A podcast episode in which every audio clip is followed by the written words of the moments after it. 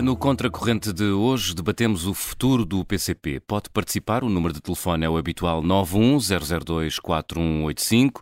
910024185. Escreva a sua opinião nas redes sociais ou envie-nos um e-mail para o endereço ouvinte.observador.pt. O PCP surpreendeu tudo e todos este sábado à noite ao anunciar que Jerónimo de Sousa ia deixar de ser eh, secretário-geral e que o novo líder do partido seria Paulo Raimundo, um dirigente quase desconhecido da opinião pública. Hoje no Contracorrente vamos eh, discutir essa sucessão e o que ela pode significar para os comunistas portugueses. José Manuel, também ficaste surpreendido com esta escolha? Bem, uh, enfim, não estava à espera, não é? Uh, ou pelo menos não estava à espera que fosse agora. Portanto, nós sabemos que Jónimo ia ser substituído, sabíamos que estava cansado, sabíamos que a sucessão estava a ser preparada.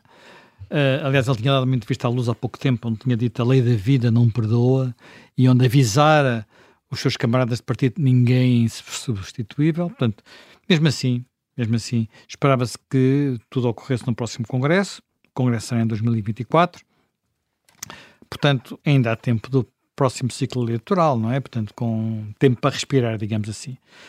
Seja lá como for, Jerónimo decidiu, e o que Jerónimo decidiu está decidido no PCP, não é? Portanto, uh, decidiu que tinha que sair e,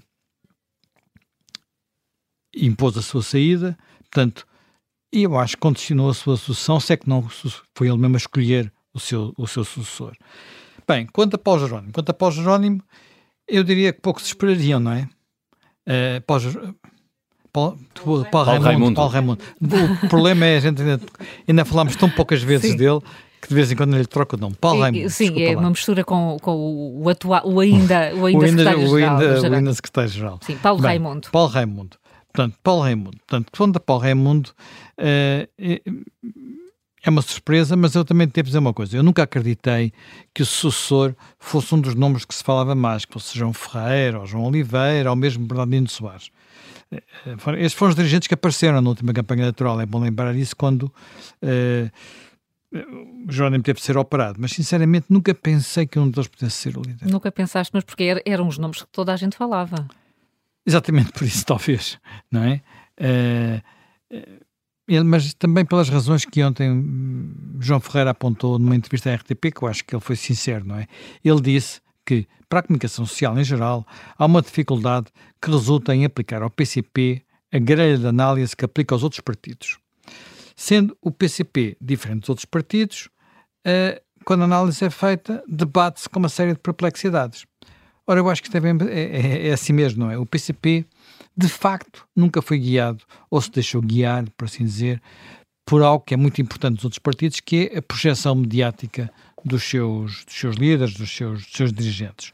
O PCP é aquilo que é, o PCP não deixou de ser aquilo que nesse, num congresso muito importante, que é o congresso de, de 2000, no Pavilhão Atlântico, em Lisboa, congresso em que os chamados renovadores foram, foram derrotados, e portanto nesse congresso o PCP eh, afirmou-se como partido leninista, ponto final. Uh, aliás, no site do PCP, uma, uma, uma, breve história de cada um dos congressos, uh, e sobre esse congresso escreve-se uma frase que eu acho muito curiosa. Realizado no quadro de uma campanha anticomunista sem paralelo, há sempre campanhas anticomunistas em Portugal, não é? Uh, realizado no quadro de uma campanha anticomunista sem paralelo, que, contando com a intervenção de membros do partido, procurou condicionar as discussões e as decisões do Congresso, os seus trabalhos culminaram com a reafirmação da sua identidade e do seu projeto de superação revolucionária do capitalismo. É, é bom, é o PCP que escreve isto. É, quem diz que o PCP é um partido institucional devia às vezes ler o que o PCP escreve e quer, não é? Pronto. O que isto quer dizer é que nesse congresso também o PCP reafirmou a natureza marxista-leninista, a submissão da sua organização àquilo que eles chamam o centralismo democrático. Aliás, aliás, era esse o desejo claro de Álvaro Cunhal. Álvaro Cunhal estava doente, não pôde ir ao congresso, uh, mandou uma mensagem que foi lida pelo ator Moraes e Castro, um momento muito marcante desse congresso, e, e teve a mais longa ovação, como é óbvio, essas coisas todas. E ele disse isso muito claramente marxismo-leninismo, centralismo democrático. Portanto, nesse congresso, no entanto, Carlos Carvalhas, que era o líder que vinha, continuou, continuou. Ele sairia pouco tempo depois, sairia no congresso seguinte, com 63 anos. Portanto, digamos que eu diria ser antes da, da reforma. uh, não tem nada a ver com os 79 anos que o Cunhal tinha quando deixou a liderança. Uh, não tem, tem até pouco a ver com os 75 anos que Jerónimo tem hoje que vai deixar a, a liderança. Jerónimo chegou quando? Chegou logo a seguir, chegou em, em 2004, no congresso seguinte. Era visto como ortodoxo e, e de resto não deixou os, os créditos mãos alheias, porque nesse congresso, logo a abrir, no seu discurso, ele aconselhou os críticos, portanto, os chamados os renovadores, a porem as barbas de molho, porque não haveria descaracterização do partido. Portanto, a órgão do, do, do, PCP, na verdade, nunca mais descaracterizou dessas, dessa altura. Bom, mas uh, agora pelo menos entra um líder mais novo. Estamos a falar de Paulo Raimundo, tem só 46 anos, é de outra geração. É verdade. Paulo Raimundo tem uma coisa curiosa, já nasceu depois do 25 de Abril. Portanto, uh, mas antes de irmos à questão da idade do novo secretário-geral, deixa-me só voltar ao tema do porquê de eu nunca ter apostado nos outros nomes. Sim. Eu, eu, nunca apostei, porque a minha convicção sempre foi que o PCP faria aquilo que está na sua massa, está um pouco na massa do sangue, não é? Uh, que é genético e que decorre do tal centralismo democrático. O PCP iria escolher necessariamente alguém do núcleo duro. Portanto, alguém daquela, daquele coletivo mais fechado que é a cabeça do partido. Portanto, em concreto, esse núcleo é formado pelos dirigentes que estão simultaneamente no secretariado do Comitê Central, que é o órgão mais executivo, gera o dia a dia do partido, e a Comissão Política, que é um órgão mais político de definição de, de opções. Ora bem, só há cinco dirigentes, nessa, atualmente, cinco dirigentes nessas condições. O próprio Jónimo Sousa, naturalmente, não é? E depois, Francisco Lopes, Jorge Cordeiro, José Capucho e Paulo Raimundo. Paulo Raimundo é capaz de ser um dos menos conhecidos, porque uh, Jorge Cordeiro e Francisco Lopes, por exemplo, são bastante, bastante aparecem muitas vezes na comunicação social. Um deles foi candidato à presidência da República. Era o que eu ia dizer, ah, era, o nome em que eu, era o nome em que eu apostava, que era Francisco Lopes. Portanto, porque Francisco Lopes uh, era, eh, foi deputado várias legislaturas, foi candidato à presidência da República, e, portanto, eu diria que ele era a pessoa que estava naturalmente à frente na corrida à sucessão. Eu até, curioso, fui ver a idade que ele tinha, que ele tinha, ele tem 67 anos, portanto, se calhar foi já considerado, enfim. Candidato não... E também não foi grande coisa, mas, epá, mas os últimos candidatos que foram todos muito, quer dizer, mesmo o próprio João Ferreira, que, enfim, que é um candidato, um pau para toda a obra como candidato, mesmo o próprio João Ferreira não tivesse um grande resultado, não é? Portanto, uhum. uh, então vamos à última Agora, das idades. 67 anos. Sim. Portanto. Não achas significativo que Paulo Raimundo tenha chegado à liderança mais novo do que o próprio Álvaro Cunhal? Ora bem, interessante questão. Formalmente é verdade. Formalmente é verdade. Mas na substância não podemos dizer que seja, que, que seja comparável, não é? Cunhal tornou-se secretário-geral do PCP em 1961. Tinha, na altura, 48 anos.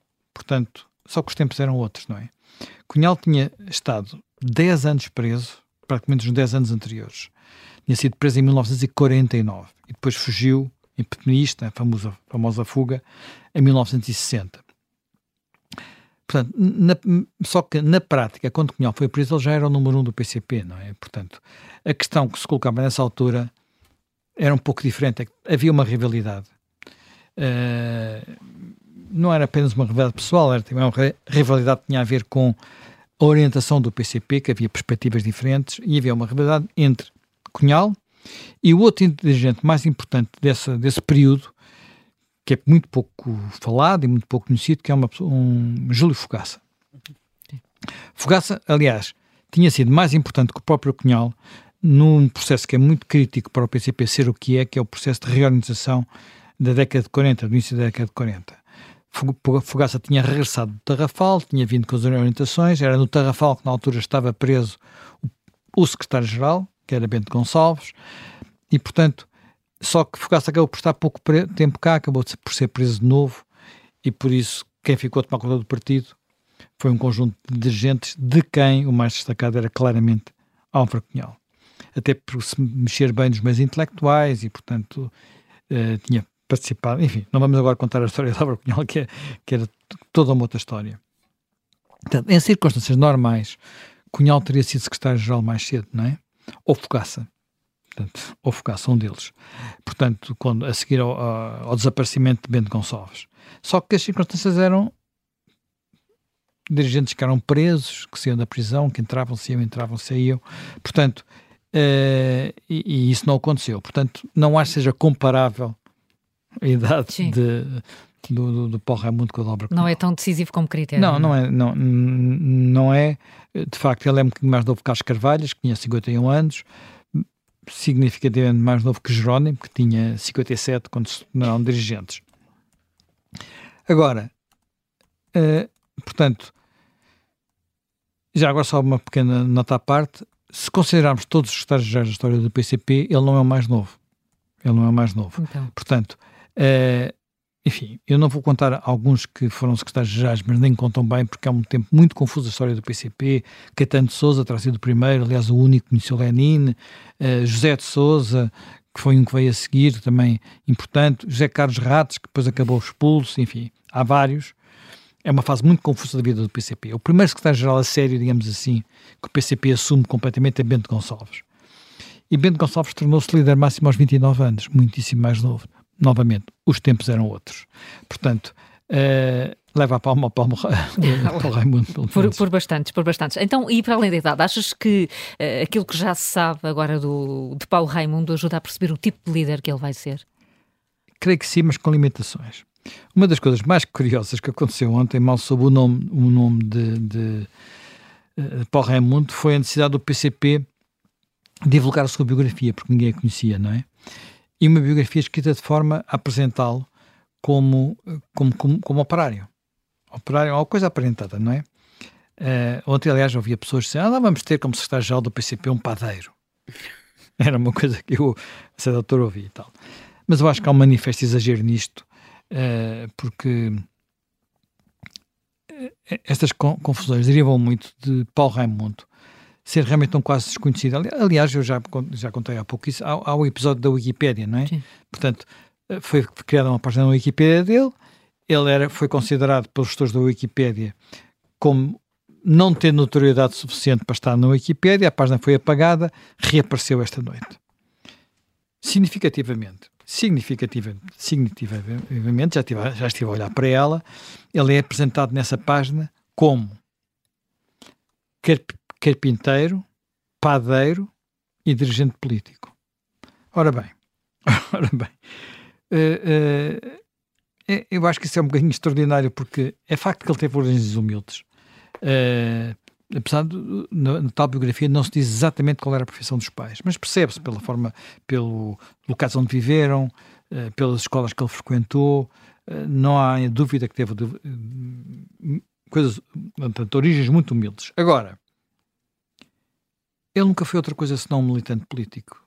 Portanto, ele entra muito novo para a JCP, muito novo, 15 anos, uh, 14, 15 anos, portanto, e a partir daí, enfim, ele sai, sai cedo da escola, portanto, admito que ali houve um período com 16, 17 anos, em que ele possa realmente ter trabalhado na padaria, possa realmente ter feito alguns trabalhos de carpintaria, mas atenção, aos 18 anos, 18 anos, ele era funcionário da JCP, a Juventude Comunista.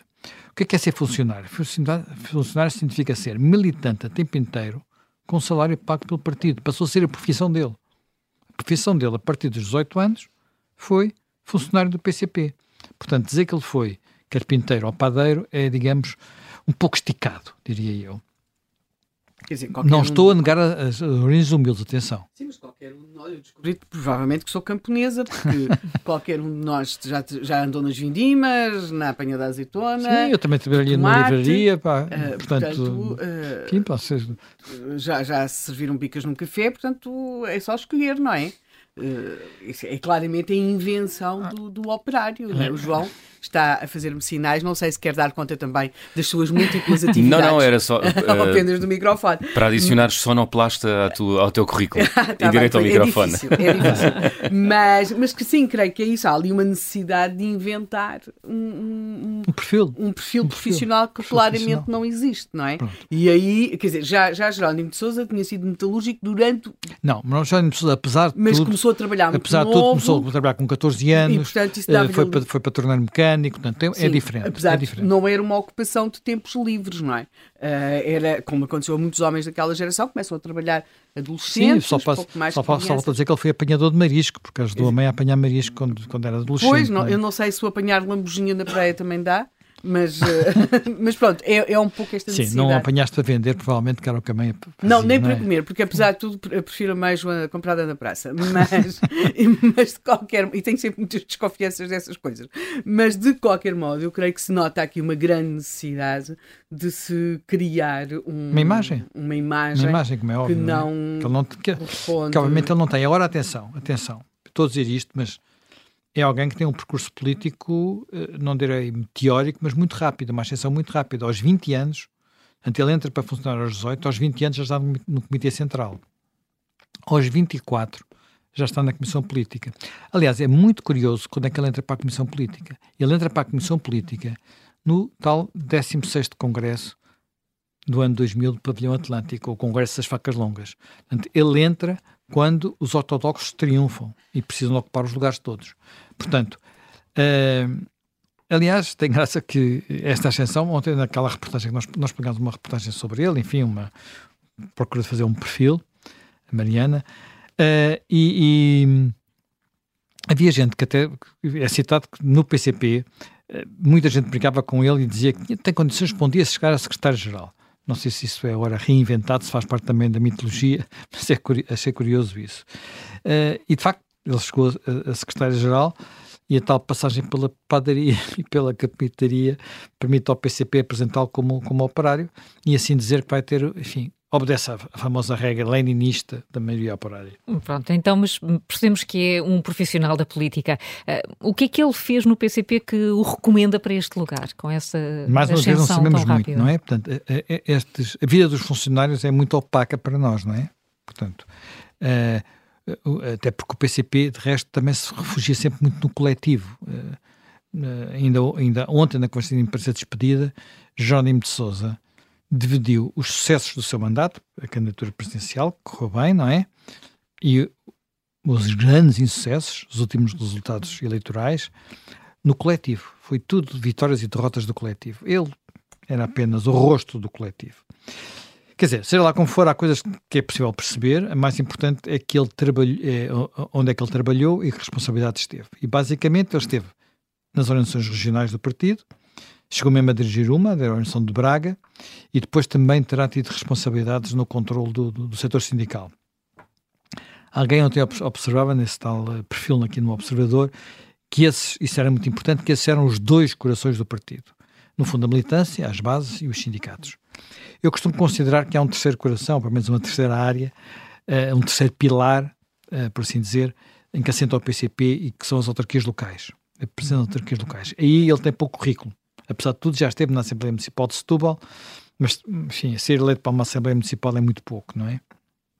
Seja lá como for, uh, eu acho que pelo menos há uma coisa que ele deve, deve, deve, deve estar bem colocado, não é? Que é perceber os desafios que se colocam ao PCP, até porque eu diria que aqueles dois corações estão neste momento com taquicardia. Taquicardia porquê, Samuel? Bem, várias razões. Primeiro que tudo, o PCP verdadeiramente já estava a decair, mas não recuperou e não dá sinais de recuperar daquilo que podemos considerar ser ter sido o abraço de urso do PS, não é? Do abraço de urso que representou eh, a geringonça. Eh, é um clássico, é um clássico, quer dizer, em democracias consolidadas, estáveis, conforto, bons níveis de vida, eh, sempre que os comunistas se aliam aos socialistas, acabam a perder eleitores. O caso clássico é o francês, não é? Mas aconteceu em outros países, além de França. Não era assim antes, atenção. Houve um tempo em que foi diferente, quando havia muita polarização, muita crise, enfim, no, no, intervalo entre as guerras, o PCP acabou por dominar, aqui em Espanha, por exemplo, até por engolir a juventude, uh, as juventudes comunistas engoliram as juventudes socialistas, por exemplo, ou então, quando havia a tutela do, da União Soviética, como aconteceu nos países de leste, onde havia, por exemplo, sei lá, Partido Socialista Unificado, que no fundo era um partido comunista que tinha engolido o outro. Ora bem, mas eu admito que a escolha que o PCP tinha em, em 2015 era uma escolha tipo fique na frigideira ao salto para o lume, porque a coisa era mesmo muito complicada, não é? Se o PCP deixasse o governo de Passos passar, se não desse a mão a António Costa, uh, okay, iam haver mais privatizações, nomeadamente na área dos transportes, e, sem, e essas privatizações estavam claramente a enfraquecer um dos pilares fundamentais do PCP, que, é, que eram os sindicatos. A CGTP estava a passar por uma crise tremenda. Era uma questão de tempo, de pouco tempo, para o PCP perder esse, esse pilar. O risco de ir para a geringonça é, era que o partido perdia, por assim dizer, as valências de partido de protesto, que era aquilo que ele sempre foi, não é? Aquele argumento de nós nunca estivemos lá. E eles continuaram nunca estar lá, mas foi como se estivessem. Uh, e como se, como se vê hoje, como estamos a ver hoje, é muito difícil regressar. Eles estão a tentar, mas é muito difícil regressar àquele discurso. Que é um discurso muito curioso quando nós lemos aquela história dos congressos, porque está em todos os congressos. Basicamente é o discurso: o PS é um partido de direita, o PS é um partido que faz pratica políticas de direita, mas o PS foi o partido com que eles estiveram de braço dado até aqui, a um, até aqui há uns meses, não é? Portanto, ora bem. Uh, esse discurso não está a colar, uh, não está a colar e, portanto, isso é evidente pelos últimos resultados eleitorais. O PCP perdeu muitos votos, sobretudo perdeu muitos deputados, seis deputados, é uma coisa, eu diria quase microscópia, pensando com os 40 que o PCP já teve, julgo que é o máximo. Uh, e, e, e, agora está, também está a pedir imensas autarquias. Portanto, as duas últimas eleições autárquicas foram trágicas para o PCP e eu acho que se o PS tivesse empenhado mais em algumas autarquias com melhores candidatos, por exemplo, Seixal, eles também teriam perdido o Seixal. Atenção, isto não é um pormenor. Isto não é um pormenor. Eh, as autarquias do PCP e também os sindicatos são muito importantes para o PCP manter aquele pilar das bases, a militância, porque muitas vezes é o, é o lugar, de, é o lugar de recuo para onde vão estas pessoas. O João Oliveira, ao que me disseram, agora é advogado da Câmara do Seixal, do Sesimbra. Penso que é isso. Não, não, não quero estar a enganar, mas julgo que é isso que ele é atualmente. Perdeu o lugar de deputado, tinha um lugar de recuo numa autarquia. Portanto, e isto para manter a militância é muito importante. Isso e a festa do Avante. Também é muito importante para as finanças do partido, para o dinheiro que entra.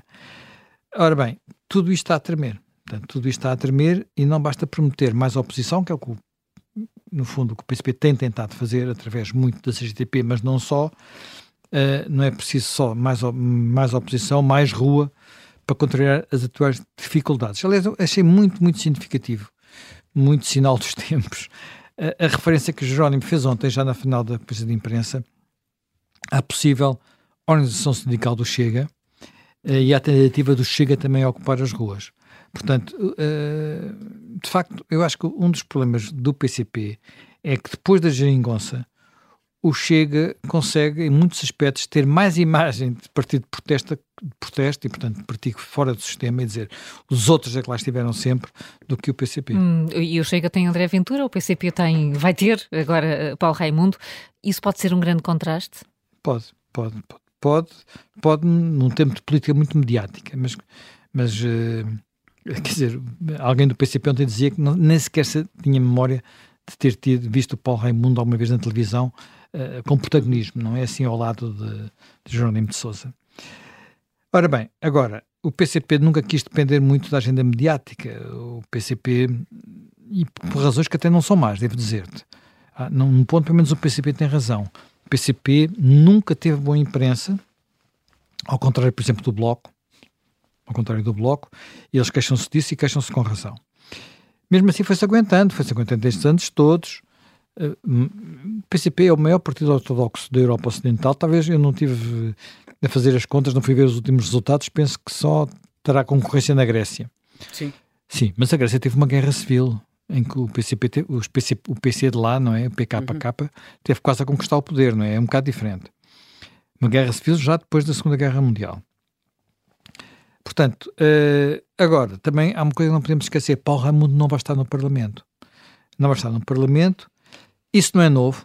Uh, o secretário-geral do PCP já houve altas alturas não estava na Assembleia da República. O João Ferreira disse: então não se fiquem surpreendidos, uh, já aconteceu. É verdade, já aconteceu, só que quem não estava no Parlamento chamava-se Álvaro Cunhal, não é? Álvaro Cunhal tinha um peso político, um peso mediático, era um dos políticos mais conhecidos de Portugal. Tínhamos saído de, do PREC, não é? Portanto, uma coisa é ter um ausente chamado Álvaro Cunhal, que está sempre presente nos outros palcos, outra coisa é ter um ausente chamado Paulo Raimundo, que a primeira coisa que tem que fazer é dizer eu existo, eu estou, eu estou cá, não é? E não Portanto, confundam o meu nome, como nós andamos todos a fazer hoje, não é? e não, não, já fiz não, não confundo, já. Enfim, vamos habituar-nos, não é? Sim. Uh, e depois temos outro problema, o, que é um problema parecido com o, com o do PSD, com o agravante do grupo parlamentar ser mais pequeno, não é? É que nas últimas eleições o PCP perdeu João Oliveira, perdeu António Felipe, também já não está lá o Bernardino, que não se, não se candidatou, tinha perdido, o Bernardino tinha perdido a Câmara de Louros. Portanto, a bancada do PCP uh, eh, é provavelmente a mais fraca bancada de sempre. Isto aconteceu já com, com outros partidos, não é? Portanto, também, aliás, eu acho que há mais partidos nessa Assembleia que têm as suas piores bancadas de sempre. Não é só o PCP. Estou a pensar até nos maiores, não é? Portanto, dito isto, não sei até que ponto Paulo Raimundo, uh, só por ser de outra geração, poderá fazer alguma coisa diferente de surpreender. O PCP é muito coletivo, portanto, muito mais do mesmo. E por isso, o natural é que ele, enfim, não, apesar de tudo, Jerónimo, Jerónimo tinha um peso político próprio, uh, era bem visto por muitos eleitores que nem sequer eram do PCP, tinha aquele lado da vozinho que inspirava simpatia, bem comportado. Dançava portanto, bem? Hã? Dançava bem? Dançava bem, estava sempre, como eu costumo dizer, a invocar, a dizer como o povo diz, e portanto depois vinha um provérbio, portanto tinha essas características. Não sei se, até que ponto é que Paulo Raimundo poderá uh, fazer alguma coisa. Agora, se Jerónimo não impediu a decadência do PCP, ou uma decadência mais rápida do PCP, não vejo como é que Paulo Raimundo possa fazê-lo uh, e, e, impedir que o PCP acabe como PCP, como acabaram quase todos os partidos semelhantes. Uh, o PCP é mesmo ortodoxo, mantém-se mesmo fiel às suas temas, e o, exemplo, o, melhor exemplo disso é o que está a passar com, com a posição do PCP relativamente à Ucrânia, e à Rússia, em que eles insistiram nisso, mesmo sabendo que isso era super impopular. Portanto, ora bem, Paulo Raimundo estava nos, nos coletivos em que meteram o PCP em mais este beco sem saída. Paulo Raimundo, como, como nós vimos, é filho deste PCP, viveu lá dentro este, estes anos todos, é nada criado por este PCP, portanto, eu não creio que verdadeiramente possamos esperar possamos esperar uma perestroika. vamos, vamos olhar então para, para este PCP e para o que se pode eh, esperar eh, desta liderança de Paulo Raimundo. Vamos ouvir os nossos ouvintes daqui a pouco. Já temos eh, connosco em linha o nosso primeiro convidado, o António Costa Pinto, que é politólogo. Bom dia, António muito Costa, bom dia, dia bem-vindo. Este, e, e, comecemos por aqui, por este fim de semana. Foi muito surpreendente este, este processo de, de transição no, no, PCP, sem congresso, com Jerónimo de Sousa não aguentar mais, mais mais um ano e tal, dois anos? Digamos, uh, o timing da sucessão foi obviamente surpreendente. A sucessão em si e o modelo com o qual foi feito não é particularmente uh, surpreendente, tendo em vista o tipo de partido que é. O sucessor e o perfil dele também não é particularmente surpreendente, tendo em vista uh, a evolução, digamos assim, até do próprio Partido Comunista Português nos últimos anos e a própria liderança de, de Jerónimo de Sousa. Agora, evidentemente uh, que esta não era com certeza a conjuntura uh, para a sucessão imediata, algo evidentemente se passou, enfim, dimensões de cansaço, etc., de Jerónimo de Sousa que remetem para, para aí. Porque, de facto, uh, Jerónimo de Sousa, independentemente da, da, especificidade do funcionamento do Partido Comunista, uh, Jerónimo de Sousa era, falta-me aqui a expressão, não quero armar-me em, em inglês trazer por casa, uh, plus, era alguém que eh, acrescentava. Era uma mais-valia. Era uma mais-valia, para utilizar outra daquelas que, daquelas que nós servem temos na carteira. Exatamente, quando não nos lembramos de uma melhor. Ora bem, era de facto uma mais-valia para, eh, para o PCP, em termos de, de liderança.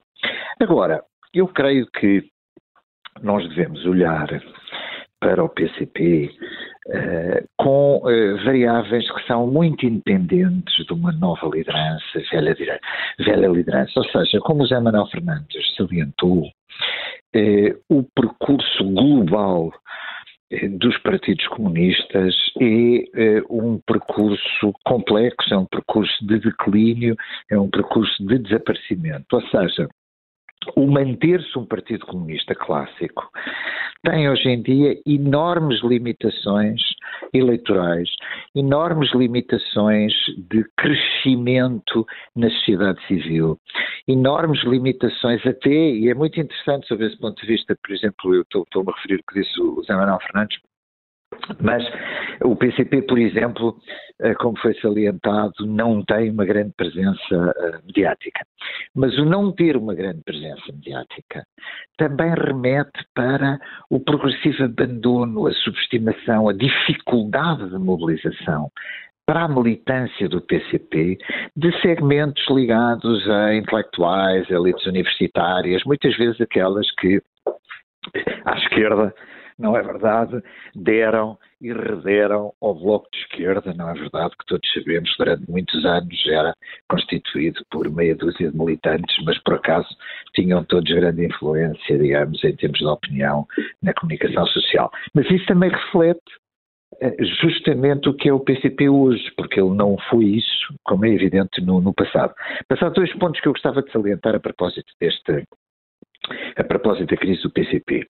Portugal e outras uh, democracias ocidentais uh, estava evidentemente, tinha integrado os partidos comunistas no seu funcionamento do sistema político democrático, na dinâmica eleitoral, na dinâmica parlamentar, etc. Não é praticamente Portugal não escapou a essa regra, mas todos os restantes partidos estavam no fundamental integrados também em famílias políticas facilmente reconhecíveis. No caso português, isto ia desde o CDS ao PSD, um partido mais complexo sob esse ponto de vista, ao Partido Socialista, etc.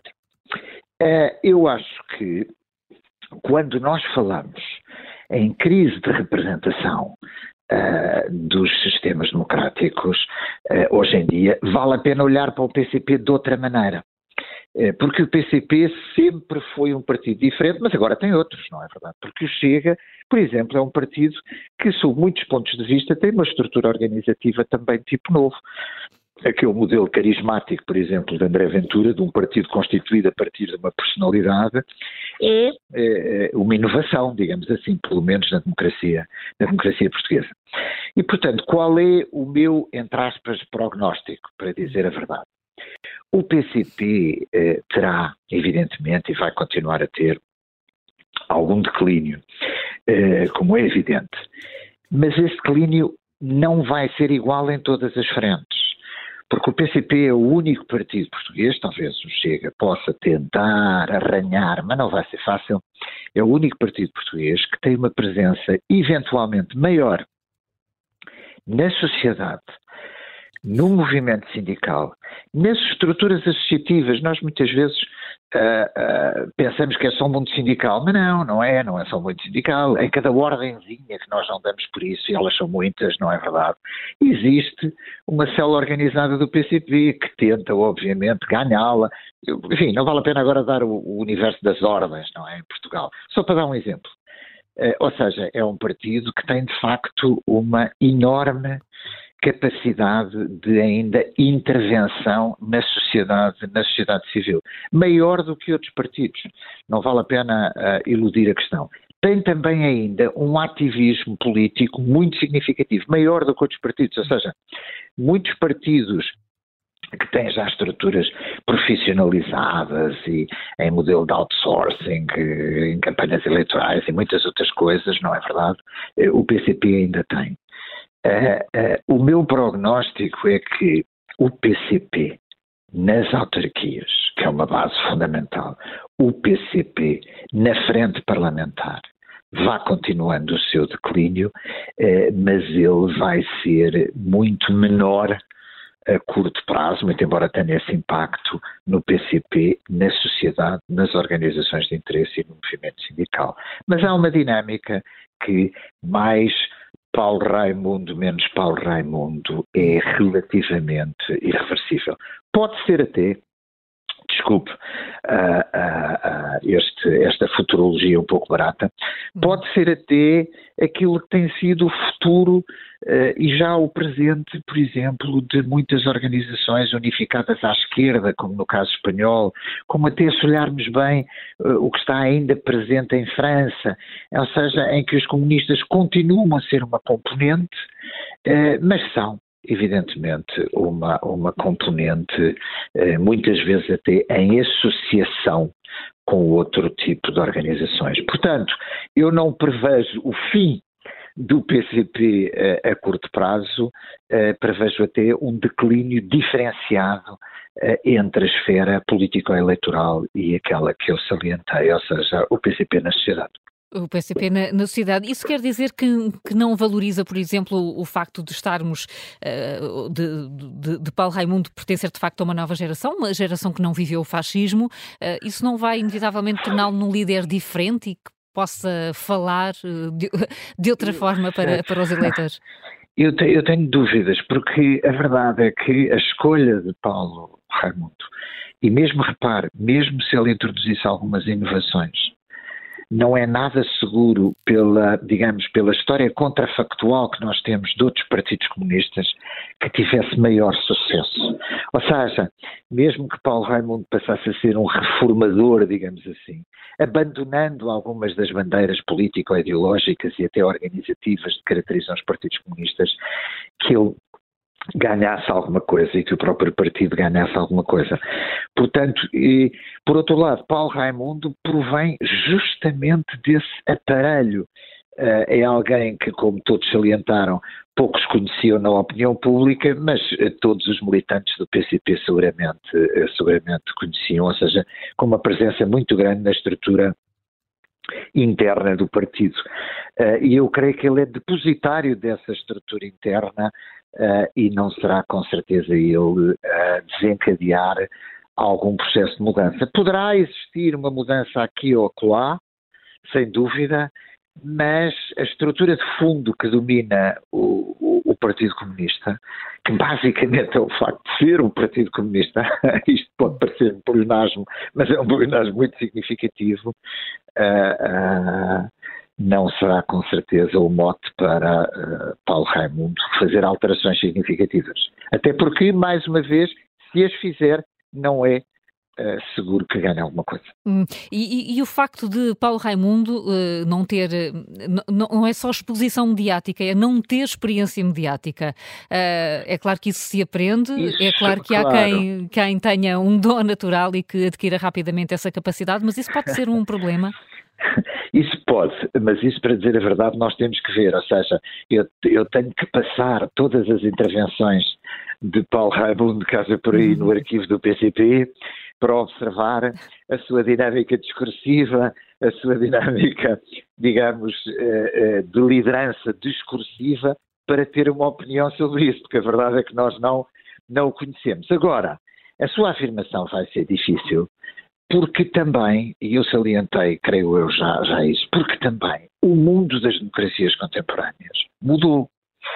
Uh, ou seja, o mundo das campanhas eleitorais mudou, a dinâmica de personalização da política é maior nas democracias contemporâneas do que era há 30 anos, uh, a importância das dimensões mediáticas e das redes sociais, etc., aumentou significativamente em relação às formas de mobilização tradicional e, portanto, esse vai ser, inegavelmente, um desafio para uh, Paulo Raimundo, até porque uh, Jerónimo de Sousa era, uh, assegurou, digamos, a mudança no PCP num período, já lá vão 20 anos, não é verdade, e era uma figura bastante conhecida na sociedade portuguesa, Paulo Raimundo ainda vai ter que ter essa, essa dimensão. Por uma razão.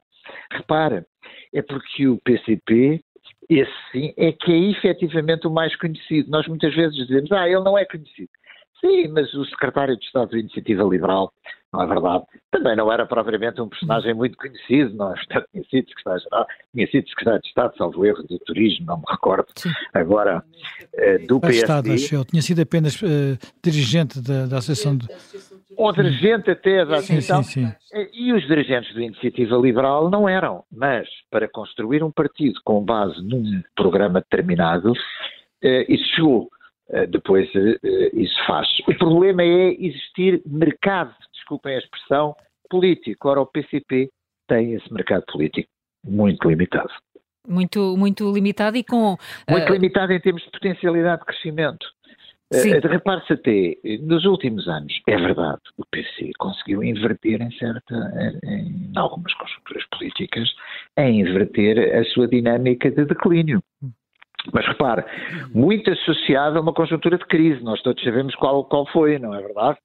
Uh, ali entre 2011 e 2013, intervenção da Troika, uh, esta conjuntura ainda por cima com o Partido Socialista com maioria absoluta, uh, a curto prazo não indica nada de bom para eventuais crescimentos eleitorais do PCP, salvo mais uma vez dinâmicas de crise que, obviamente, eh, eh, podem surgir a qualquer, a qualquer instante. Nós, muitas vezes, peço desculpa de salientar, temos sempre a ideia de que a estabilidade das democracias uh, é um dado adquirido. Bem, nós vemos uh, uh, que não é.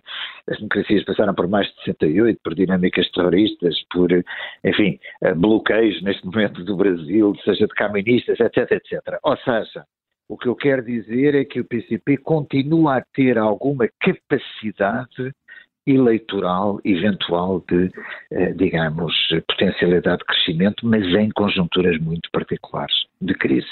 Vamos ver o que acontece. António Costa Pinto, muito obrigada pela, pela sua análise, que fica aqui uh, no, uh, no Contracorrente, em que olhamos para esta mudança na liderança do PCP. Sobre isso também queremos ouvir os nossos ouvintes, uh, em todas as formas de uhum. participação. João Miguel. Vamos ter ouvintes daqui a pouco ao telefone, mas nas redes sociais já se opina sobre o futuro do PCP. Vitório Emanuel Souza escreve que o futuro do Partido Comunista Português será o do CDS.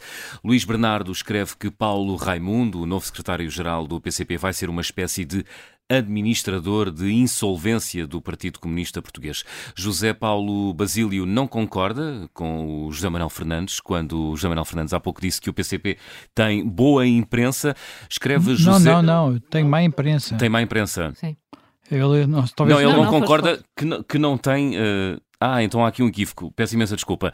Raro dia, escreve José Paulo Basílio, em que uh, na RTP não aparecia o Jerónimo de Souza para dizer as coisas mais tolas e a história do Bernardino em Loures nunca foi explicada, fosse o CDS ou o PST, exclama José uh, Paulo Basílio. Quanto a Manel Ferreira, uh, questiona, e se Jerónimo de Souza sair da Assembleia da República, quem é que o substitui? Duarte Alves já está uh, uh, assumido que, que, vai ser o, o, deputado que o vai substituir, que estava na lista uh, para o qual Jerónimo de Sousa foi eleito. Vamos continuar este contracorrente a olhar para o que partido comunista português vai surgir depois desta mudança de liderança. Vamos continuar esta discussão daqui, daqui a pouco, numa altura em que temos uma mensagem de áudio que vale a pena ouvir. Pedro Nunes, que é professor e que liga de Lourdes. Muito bom dia. Uh, participo no, no Contracorrente hoje, uh, tentando, tentando ser dissonante na minha intervenção, quando eu achava que sobre este tema toda, toda a, unanimidade seria, seria justificável e não falo da unanimidade que neste momento se está a observar e para a, para a qual os próprios uh, comentadores da, da Observador estão a contribuir eu, eu, não percebo, honestamente, eu não percebo como é que neste momento de elogio fúnebre a Jerónimo de Souza, porque isto tem todas as características daquele momento em que morre um político, e então, subitamente, toda a gente faz aquele discurso uh, redondinho, com um laçarote por cima e umas pétalas de flores à volta, uh, sobre os seus contributos para, para, para a Grey.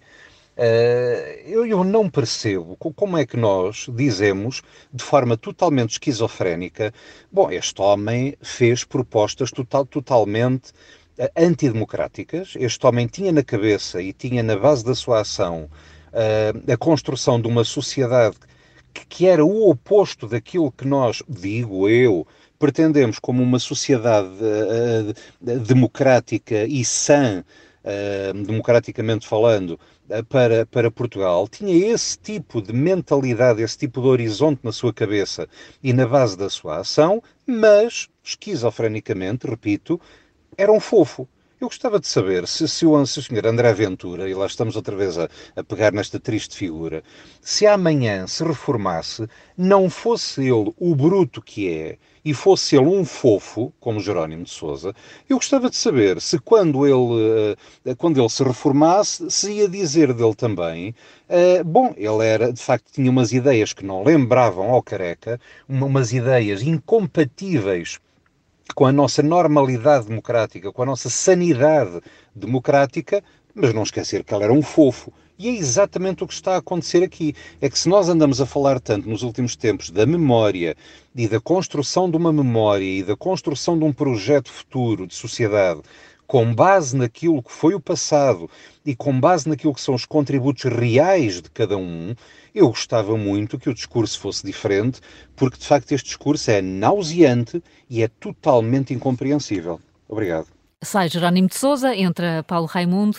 Helena Matos, fez alguma surpresa nesta mudança? Hum, quer dizer, a possibilidade ou não de avaliar o PCP como os outros partidos não, não, não faz sentido. Hum. Eu acho que faz sentido dentro da, da lógica interna. Uh, acho que já há algum tempo que um, algumas pessoas do Partido Comunista Português davam a entender que a substituição de Jerónimo de Sousa já devia ter acontecido, isto por razões de saúde.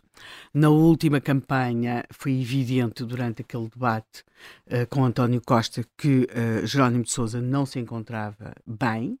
Depois houve a operação, mas não terá sido apenas isso e creio que esta saída, quer da liderança, quer da própria Assembleia uh, da República, são significativas nessa tomada de consciência, ou nessa consciência que já existia dentro do Partido Comunista e do próprio Jerónimo, uh, em relação à necessidade de se fazer substituir. Note-se que Uh, talvez antes desta, das últimas legislativas, uns meses antes, Jerónimo até mostrava alguma resistência em relação à sua substituição e as coisas precipitaram-se, porque aí realmente a saúde às vezes pode contar um pouco mais.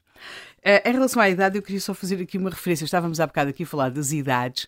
Nós temos a ideia que agora é que somos jovens e que no passado eram todos muito idosos. Uh, o, o Zé Manuel dava aqui conta das idades espantosas com que algum, uh, alguns chegaram ao cargo de secretários-gerais do, do Partido Comunista Português. Uh, é preciso que se perceba, por exemplo, que o Salazar era muito jovem. Ele chega ao poder uh, com 39 anos. Quer dizer, portanto, uh, é, é, é, aliás, eles designavam os, os, os líderes da Primeira República pela velhada. Portanto, é esta ideia sempre de que só no, agora é que somos jovens, não, é, também faz parte da lei da vida. E, é, e, e como Jerónimo Sousa disse, dizer, não há nada a fazer contra ela. Portanto, é mesmo isso. Em relação ao Partido Comunista, eu acho que eles têm um problema. Eu acho que sim, que há uma gestão de um declínio. Há, há que fazer gestão de um declínio, até porque a gestão desse declínio é muito interessante do ponto de vista dos funcionários. E, é isso que temos neste momento, é um partido de funcionários. Quando aqui se diz, o Zé Manuel dizia que o Partido Comunista tinha má imprensa no sentido, eu acho que há duas coisas a ter em conta. Um, o, o Jerónimo de Souza foi sempre tratado de uma forma muito benevolente, seja pelos, pelas pessoas com quem debatia, seja pelos próprios jornalistas, porque era óbvio que muitas daquelas coisas que ele dizia não resistiam a cinco minutos de, de, de, de perguntas. Eu lembro-me de estar a comentar um debate em que ele estava e a certa altura ele tinha referido, como dizia o filósofo, e eu, quando os microfones estavam desligados, perguntei, mas, mas qual é o, quer dizer, mas perguntei genuinamente, mas qual é o filósofo que ele está a falar? Quer dizer, qual, quem é este filósofo? Aquele não parecia ter saído da boca de nenhum filósofo. E ouço dizer-me, não pergunto porque ele não sabe nada de filosofia. Eu não digas isso no comentário. Pronto, havia, Portanto, havia condescendência. Havia uma grande condescendência. Uh, curiosamente, eu acho que se notou muito naquele debate das legislativas que Jónimo de Souza não estava à espera que António Costa partisse na, daquela forma desabrida como aconteceu. Mas, simultaneamente, há, há uma outra coisa que é uh, em relação, uh, e isso prende-se com uma coisa que Costa Pinto aqui diz: a PCP perdeu. Uh, perdeu pessoas, que o pudessem representar em áreas como, por exemplo, o comentário. Muitas vezes uh, pedia-se, ou, ou, por exemplo, nas televisões, mas não está ninguém do PC. Uh, quer dizer, não, não é um militante, não é um dirigente, é alguém politicamente próximo do PC, porque estava, está sempre infestado.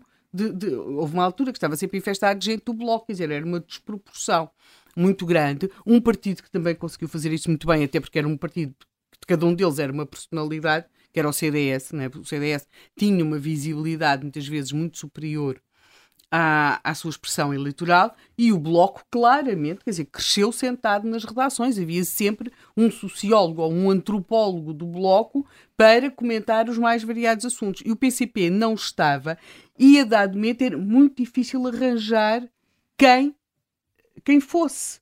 Uh, para lá dos dirigentes. Não, não havia mesmo e não há é muito difícil. Eh, eh, houve uma altura em que, de alguma forma, o Bernardino Soares foi fazendo assim esse papel, até porque ficou com aquela imagem que era, eh, pronto, um bocado mais moderado e tal. Não estou só a falar de quando ele foi substituir os outros dirigentes todos. Não, estou a falar mesmo para se poder comentar algumas coisas. O António Felipe, que teve sempre uma falsa imagem de moderado, quando antes, pelo contrário, mas também cumpria muito. Quer dizer, mas realmente não há um professor, um ator, for, for, foram, essas pessoas foram foram passando para o Bloco. E, portanto, o PCP foi perdendo esse espaço. Agora, o PCP é um partido, como se diz na, na economia, é um, tem um belo nicho, porque tem, é, penso eu, que é o, os grandes proprietários imobiliários em Portugal são a Santa Casa da Misericórdia de Lisboa e o Partido Comunista Português, não é? Há várias santas casas uh, misericórdias, não é? O Partido Comunista Português tem um património muito uh, elevado, e, e, uma boa parte dele oferecido por militantes. Sim, sim, sim, sim, sim uma oferecido, boa parte oferecido, oferecido por militantes. E, e cada a, própria, um deles, a própria Quinta Data lá e onde sim, se faz a festa mas do cada um daqueles, uh, mas essa compraram, não é? Mas agora, eles têm um património de andares, por exemplo, uh, cada militante que oferece aquilo ao partido sonha ver lá um centro de trabalho, mas é claro que depois o partido tem aquela dificuldade de explicar que não, que se calhar vai ter de se alugar. Aliás, o, o PCP tem às vezes, é, é, é, o PCP e a Igreja Católica tem aquele problema quando fazem os despejos, uh, porque uh, as coisas são como são, não é?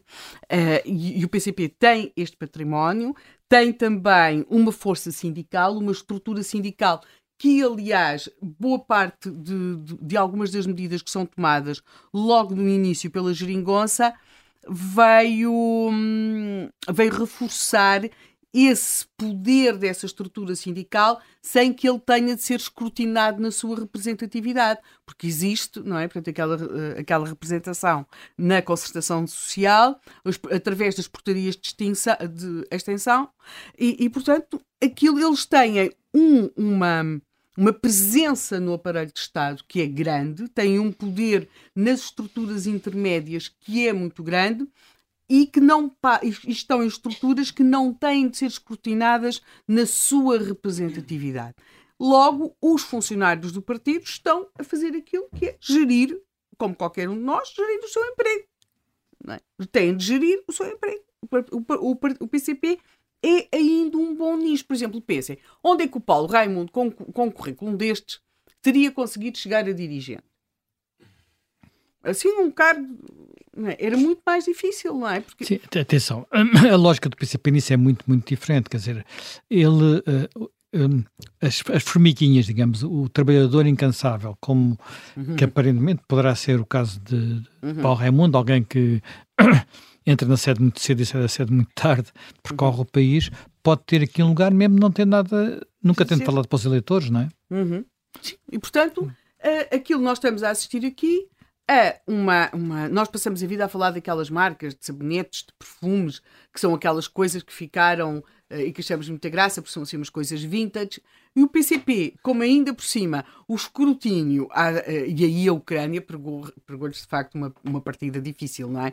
Se não fosse esta questão da Ucrânia eles continuavam, era, era um bocado como aqueles sabonetes do antigamente, pronto, estavam, as pessoas achavam graça, o Jerónimo era simpático, agora vinha, vinha outro camarada que tinha sido padeiro, carpinteiro, e nunca se tentaria perceber se quando é que foi padeiro ou carpinteiro, porque ele é funcionário do partido desde sempre.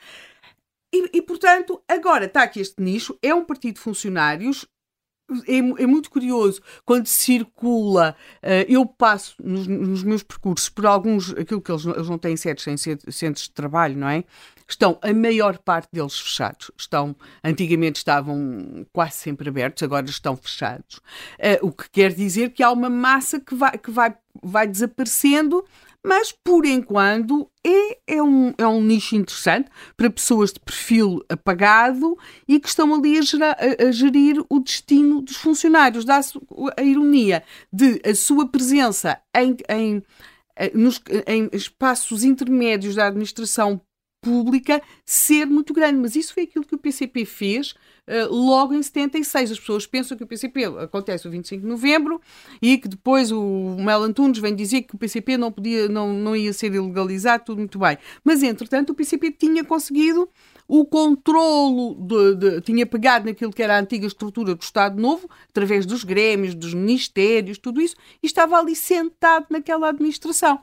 E em parte, quer dizer, é as coisas hoje já são diferentes, mas temos um partido que tem para gerir um património, tem para gerir poder e talvez aquilo que tenha menos para gerir seja um discurso político, mas isso uh, eu acho que talvez uh, a prova de fogo é claro que será sempre nas eleições, mas como sempre, uh, a, a, cada eleição os comunistas têm menos votos, mas vêm-nos explicar que, que, de certo modo ganharam. Eu creio que se não tivesse. Esta última foi uma exceção.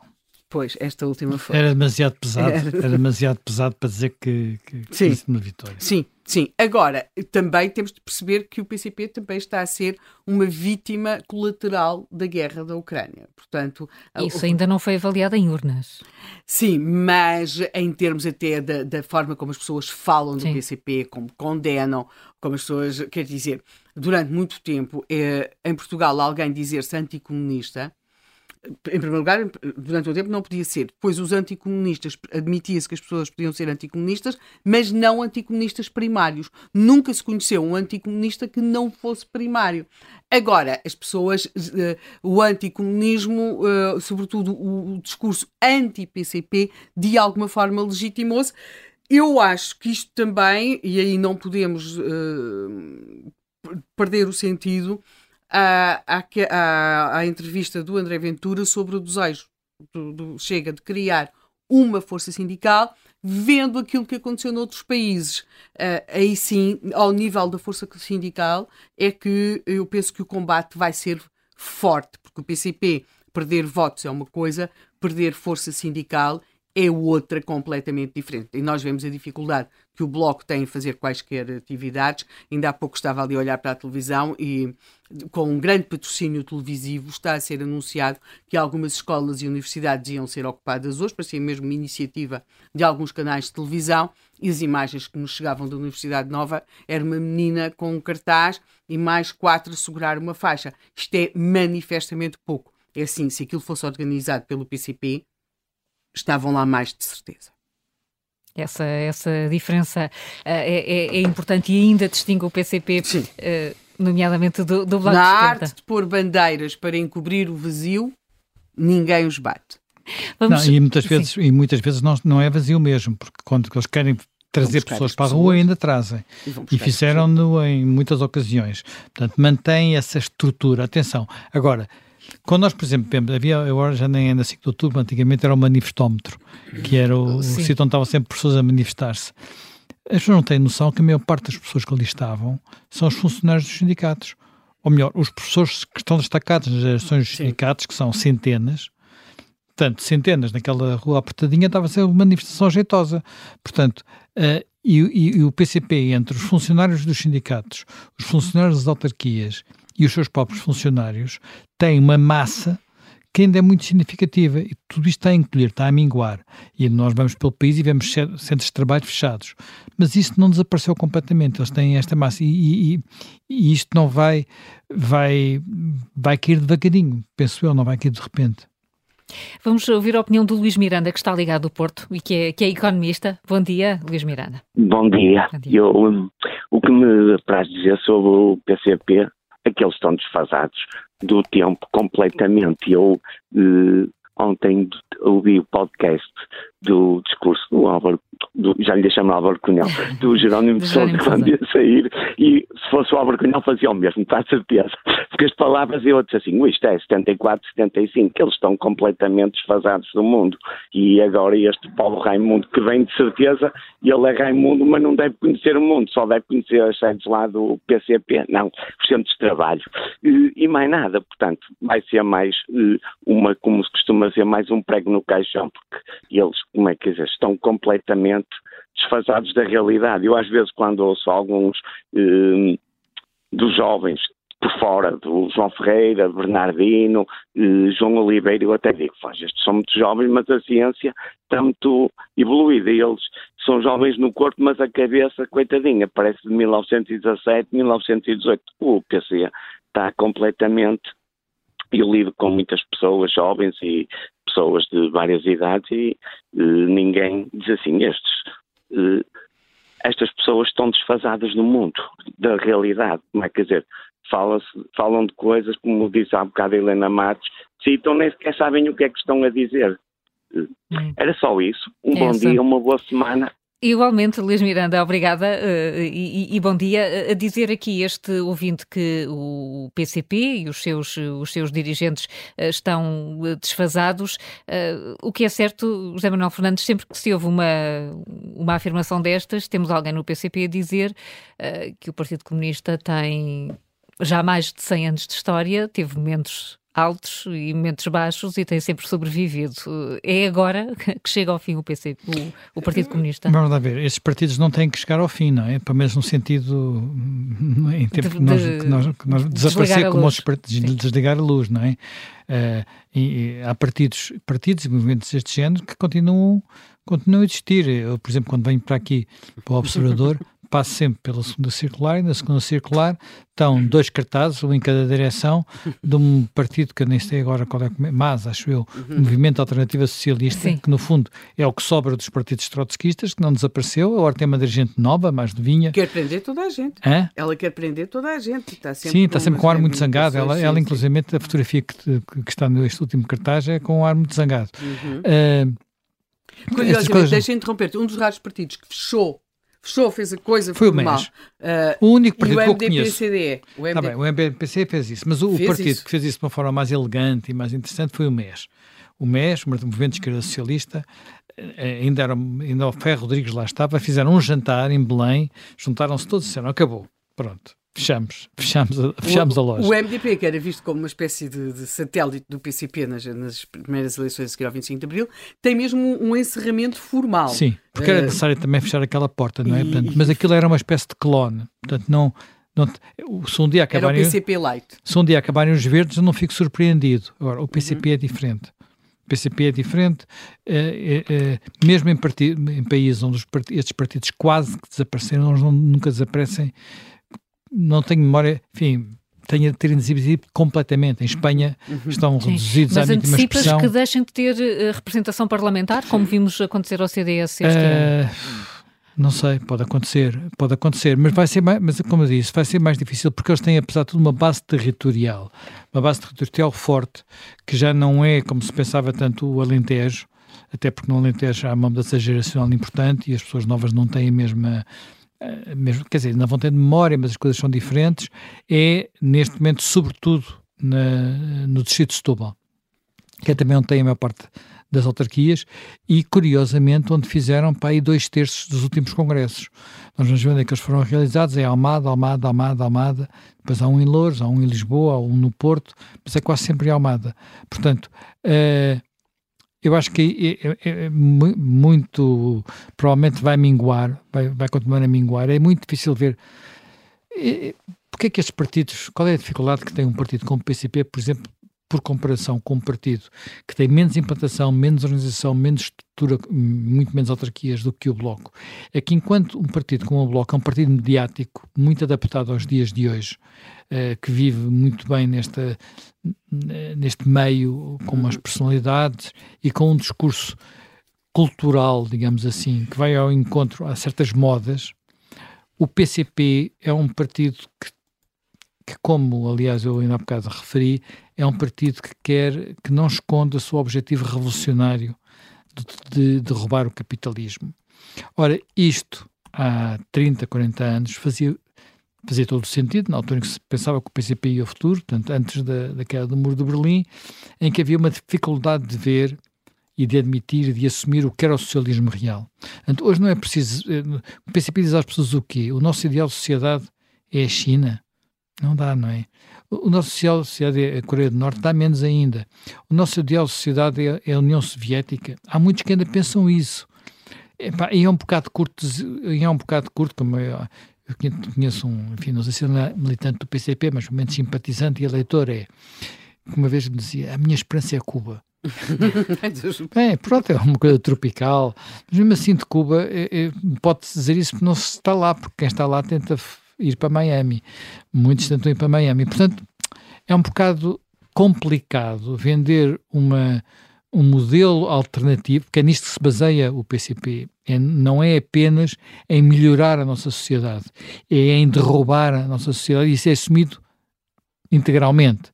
Quer dizer, enquanto os, mesmo aqueles que também são revolucionários, uma vez numa entrevista perguntei abertamente ao Francisco Louçã se ele era revolucionário, ele disse que sim, ele, mas ele nunca fala nisso, o PCP fala. Há aqui uma grande diferença e, portanto, para aderir à revolução é preciso ter um modelo alternativo utópico que e o grande problema destes partidos é que esses modelos falharam todos. Portanto, uh, e é muito complicado portanto, eh, andar para a frente. Uh, e um partido destes acaba por viver de memórias, acaba, e as memórias vão desaparecendo. Continuar a dizer que era o partido uh, da liberdade porque resistiu ao fascismo, porque, quer dizer, já, vão passar, já passaram 50 anos, quer dizer, estamos quase a comemorar os 50 anos de 25 de Abril. Portanto, de qualquer é um, forma. É um discurso que resulta cada vez menos.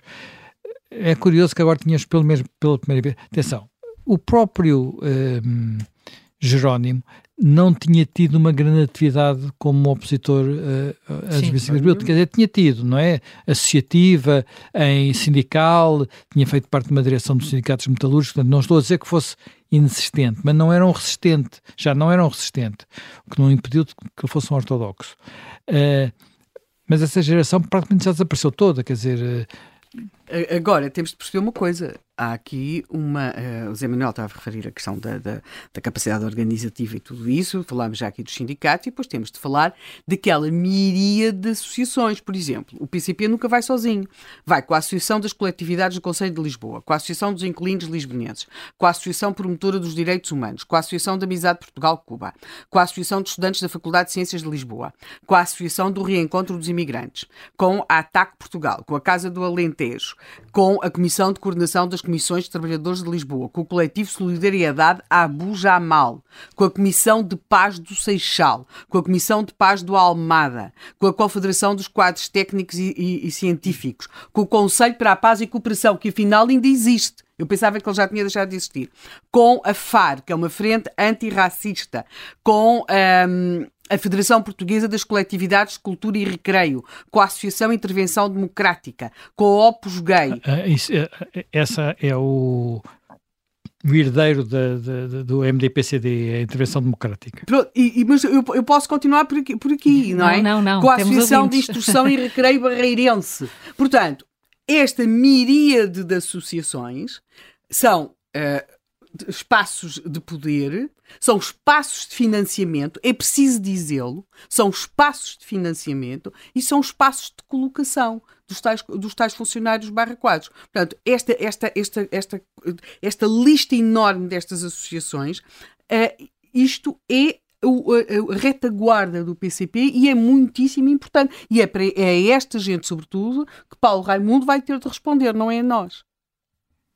O Fernando Lopes está ligado de Cascais e é reformado. Bom dia. Bom dia. Bom dia.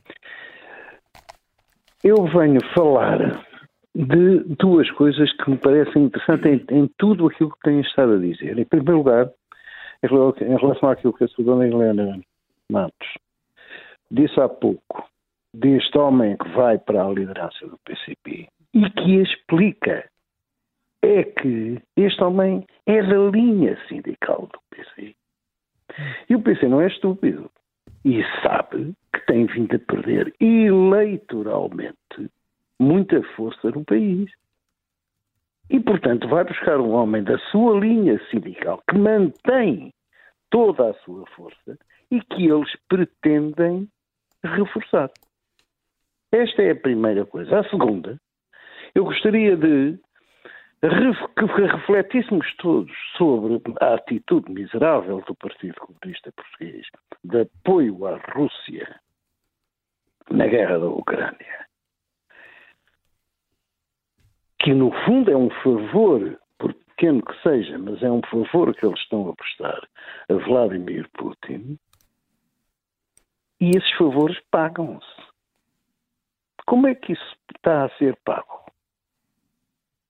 Eu acho que as nossas instituições do Estado mesmo, legais, deveriam investigar as contas do PCP a este respeito. É só isto que eu queria dizer. Muito obrigado pela atenção. Nós aqui agradecemos, eh, Fernando Lopes, aqui com essas eh, duas, duas ideias eh, no, no Contracorrente.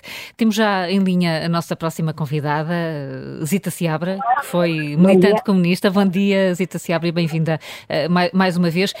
Vamos começar por quase pelo início. É surpreendente que o PCP tenha, tenha escolhido para secretário-geral alguém que é praticamente desconhecido da maioria dos portugueses. Qual é o racional desta, desta escolha? É, o PCP não, não, não ia escolher um líder, um secretário-geral para os portugueses, mas para o PCP.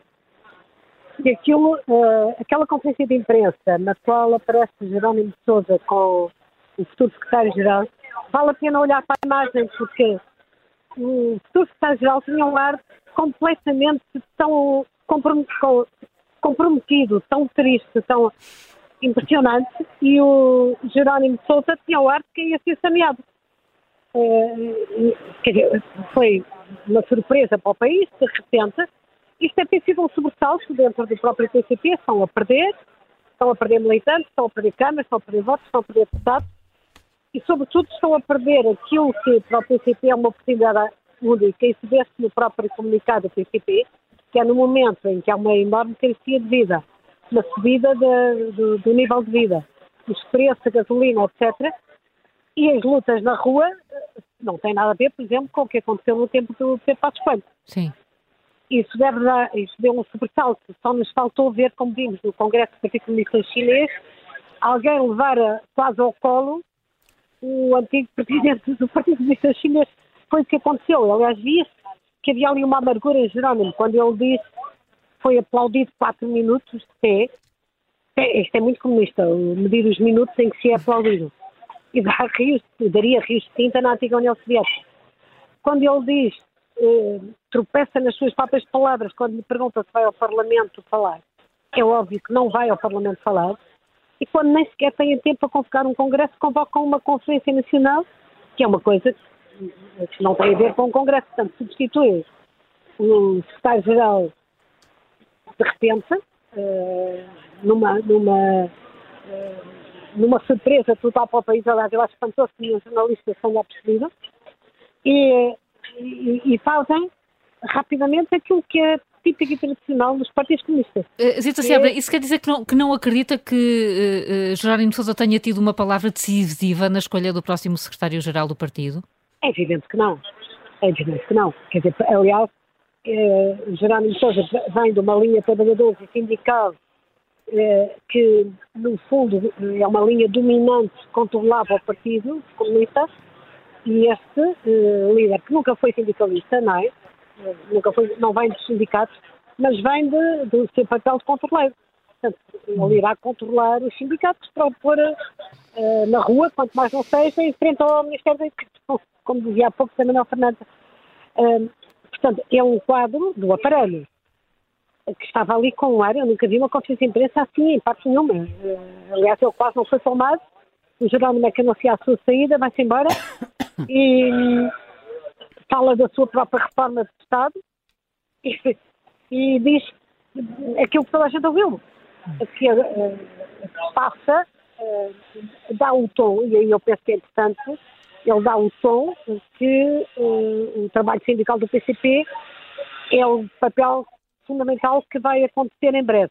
Aliás, é curioso porque os partidos comunistas atualmente, o que resta de partidos comunistas, que é quase nada, ou já não têm um papel sindical importante, os sindicatos já não têm a ver com os comunistas dos outros países europeus, eh, mas eles viraram para aquilo que eu chamaria o ecopopulismo. hum. uh, aquele radicalismo da ecologia, em que, por exemplo, na, naquele grupo que candidatou e quase ganhou as eleições, em França, do Mélenchon, uhum. anunciava que em breve Bordeaux, dentro de 25 anos, está debaixo d'água.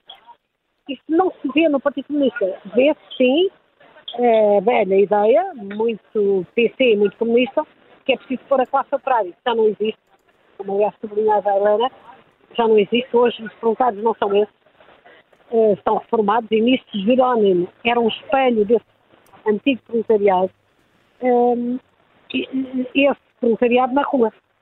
Portanto, antecipa, antecipa ainda assim uma mudança na forma como, como o partido se vai, se vai movimentar, reforçando esta linha sindical e, os, e, e ações de rua. Uma linha radical sindical de ações de rua e de greves que estão a falhar do ponto de vista do PCP. São, claro que nós andamos há no metro, há não sei quê, naquelas empresas públicas, mas não sei mais nada, não sei isso, não é? Também já quase não há empresas privadas, há pouco. Mas nas empresas públicas eh, vê-se, e, com grande prejuízo para a população, para as pessoas, para os trabalhadores que vão trabalhar, mas já não, não se vê a linha de ou, aquela oposição de fundo e greves de fundo. É, é, as últimas, eh, eu passei, aliás, por uma manifestação da CGTP, eu acho que a próxima pessoa provavelmente a ser substituída será a secretária-geral da CGTP, que não uhum. me parece que seja muito dotada para aquilo, Hum. Era uma dúzia de pessoas. À frente do Ministério do Trabalho, eu vi há 15 dias uma manifestação, nem se percebia de que era, eh, já nem sequer ocupavam aquela parte à frente do passeio, à frente do Ministério. Portanto, vê-se que uh, o PCP já não é capaz de pôr na rua e, por muito que, que faça o tempo, já não é capaz de pôr na rua muita gente, porque isto hum. vai diminuindo, como é óbvio, vão morrendo alguns com a idade, vai envelhecendo. Um, e eu penso que é um esforço sério do PCP para sobreviver. Hum. E isto. Não, Sim, não sim, sim. vejo grande futuro, não, ao PCP. Não antevê eh, grande futuro e está aqui uh, a falar da, da, contestação sindical. Isto acontece numa altura em que o Chega admite que quer uh, apoiar iniciativas e movimentos sindicais. É uma ameaça, pode representar uma ameaça grande para, para o PCP e para esse nicho, chamemos-lhe assim? Não sei se o Chega, eh, se, uma ameaça é, mas não sei se não é a única. Os movimentos ambientalistas radicais são uns, que hoje mobilizam muitos jovens em muitos de uma forma, por vezes até muito chocante, não. Esta, estes ataques aos quadros do Van Gogh ou do Goya são. É, a pessoa pergunta o que é isto, não é? Mas é uma causa que hoje mobiliza jovens em muitos e o PCP não tem nada, não, não lhes diz nada. Um, aos jovens universitários não sei se o PCP diz alguma coisa, não me parece. São outras as causas, perdeu o seu tempo e, portanto, é natural que o PCP aconteça o que aconteceu ao Partido Comunista Espanhol, italiano ou francês, que, que no fundo, uh, aqui em Portugal era uma exceção, continua a ser uma exceção, mas não creio que tenha grande futuro. Zita Seabra, muito obrigada pela, pela sua análise. Um bom dia eh, para, para si, esta antiga militante comunista, uh, antecipando uh, dificuldades e pouca representatividade eleitoral do PCP a partir de agora, já, e, e dizendo também que, mesmo ao nível das, das forças sindicais e da liderança da CGTP, poderá haver uh, novidades. verificaremos isso, obviamente. Para já ouvimos os nossos ouvintes. O Paulo Nunes, Liga de Odivelas, é economista. Bom dia, Paulo Nunes. olá, bom dia. Um, eu, eu, gostaria só mesmo de, de reforçar aqui um, uma ideia que até no início outros ouvintes já, já levantaram, um, contestar um bocado esta ideia da, da boa imprensa. É verdade hum. que, o, que, o, que o PCP não goza da, da mesma boa imprensa que o, que o Bloco ou, ou, outros partidos em, em determinadas alturas, uh, mas nós estamos a falar de um partido que, que defende, uh, defende, tem defendido sempre regimes fascinos, antidemocráticos, uh, algumas ideias indefensáveis e abjetas, um, eh, que ele próprio se baseia num, num ideal dele próprio um, antidemocrático, uh, que muitas vezes tem, como dizia a Helena, uh, argumentos delirantes, simplistas, manicaístas, um, que frequentemente recorre ao, ao insulto para, para desvalorizar um, aqueles que dele discordam, quer, quer seja externamente, quer internamente. O PCP é um bocado visto como, como o Joane da, da, Barca do Inferno, é, assim, um, é, um, é um tolinho que, que vai dizendo umas coisas e por ser um tolinho eh, nós vamos de algum modo tolerando. Uh, e, um, e um bom exemplo disto é esta abordagem que está a ser dada a esta, hum, a esta transferência de poder, esta passagem de testemunho, um, é bem diferente da que teria sido da abordagem que teria sido dada, para, imagino, a outros partidos, um, porque eu, eu, não vejo, por exemplo, os, os, os João Oliveiras ou os João Ferreiras do, do, PCP a aceitarem esta passagem de testemunho, apesar da gente saber como funciona o PCP com esta, com esta doutrina e com esta disciplina canina, mas a aceitar Paulo Raimundo como, como líder. Um, alguém imagina que no PSD, no PS, em, em tantos outros eh, partidos com os seus defeitos, são partidos democráticos, um, houvesse esta, esta, quer esta passagem de testemunho, quer um, não levantar esta possibilidade de daqui a três, seis meses uh, Paulo Raimundo estar espetado num, uh, num pau, figurativamente, hum. uh, à espera de ser destituído por, ter, por alguém o ter deixado cair. Muito bem, fica aqui a, opinião do, do Paulo Nunes, a quem agradeço o facto de nos ter ligado e estamos já, o próximo ouvinte, Liga da Portela, João Jesus, é reformado, bom dia. João Jesus, não estamos a conseguir ouvi-lo. Uh, há aqui uma interferência qualquer. Há uma interferência muito difícil de o, eh, de o, de o conseguir ouvir. Uh, portanto, vamos tentar restabelecer essa ligação ou tentar uma outra. Uh, enquanto isso não acontece, Helena Matos, queres explicar essa, esta questão da, da boa imprensa? não, é, é, claro, durante algum tempo, nós, aliás, fizemos aqui um programa sobre o Partido Comunista Sim. Português e vimos isso. por outro lado, havia muito pouco escrutínio àquilo que eram as finanças do partido, uh, toda, muitas vezes algumas investigações eram imediatamente taxadas de reacionárias, sobretudo Sim. muito daquilo que tinha a ver com o financiamento do partido. Anticomunistas. Como? Anticomunistas. Anticomunistas. Que era, que é o uh, slogan. Era, era, era sempre. Por outro lado, o PCP desempenhou um papel muito importante na, como como lavagem de imagem de muitos outros, de outros regimes em Portugal, servindo de ponte entre eles, por exemplo, aqueles partidos todos que se faziam representar na festa do Avante, eh, muitas vezes eram quase inapresentáveis, aquelas declarações sobre eu não sei se a Coreia do Norte não é uma democracia, e muitas vezes uma pessoa perguntava-se, ou pelo menos perguntei-me, se aquilo nascia de uma real um, falta de informação ou perfídia ou estado de necessidade. Também é uma coisa que conta muito nestas, nestas coisas. Uh, aliás, do declínio dos partidos comunistas, há, há, uma coisa que é, que, é, que é simbólica, que é quando o Partido Comunista Francês o Partido Comunista Francês, que é a alma mater aqui para uma série de coisas, uh, tinha uma sede que é desenhada pelo Niemeyer, aquele Muito bonita, que eu fui lá me visitá-la.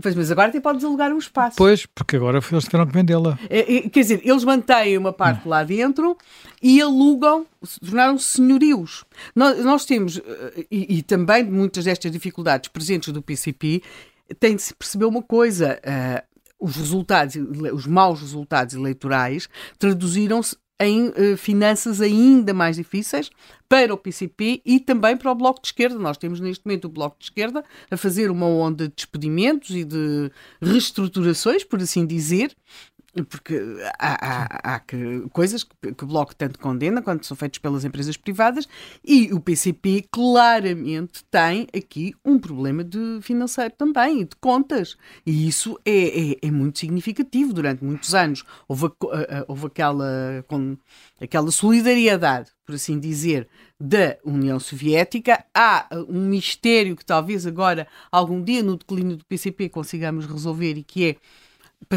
passou, a vida a apanhar-se agentes da CIA carregados das coisas mais improváveis, não é? Uh, dinheiros, equipamentos para, para, para, para, políticos e partidos dos mais diversos países.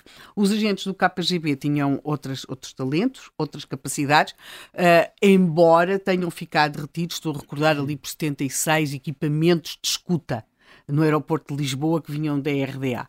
Mas há, para lá disso, sabe-se que outras outros bens materiais vieram e o PCP ressente-se também nisto. Ou seja, muita daquela atividade do PCP resultava também de beneficiar da solidariedade de países, como era o caso da União Soviética. Tudo isso tem vindo a entrar num declínio. Só para ter, só para ter uma ideia, o PCP teve durante muito tempo um jornal diário. Uhum. Aliás, que chamava-se mesmo o Diário. O Diário. O diário. Uh, o Diário era impresso numa gráfica que ficava na Amadora, na altura uma Câmara Comunista, numa Uhum. zona comunista, ao pé da Sorefam, que tinha sido oferecida uma gráfica inteira pela RDA. Uhum. Portanto, e estamos a falar de uma, de uma redação, de um, de um diário que saiu até 1989 ou 90, por aí. Eh, o Álvaro Cunhal tinha reuniões regulares com a redação, não sei se com toda, mas pelo menos com os elementos-chave da redação, portanto era uma figura presente, não era uma figura ausente, e eh, esse jornal foi aquele onde foi realizado em Portugal o primeiro experimento coletivo. Portanto, eh, o primeiro experimento coletivo que houve em Portugal, com uma lei nova aprovada pelo Cavaco, horrível, não sei o que, contra os trabalhadores, a primeira vez que foi aplicado foi no Jornal Diário. Ainda assim, eh, José Manuel, e tu é que começaste a falar da, da boa imprensa e da má imprensa do, do, do PCP e isso tem suscitado aqui muitas reações eh, dos nossos ouvintes e de quem, e de quem escreve nas redes. Eh, O que é que queres dizer exatamente com isso? Não, eu, eu falo sobretudo por comparação com, Com o Bloco. eh, o Bloco, não é? O Bloco está muito si- sintonizado com a cultura, com o ar do tempo, digamos assim, com e um bocadinho com as culturas eh, dominantes.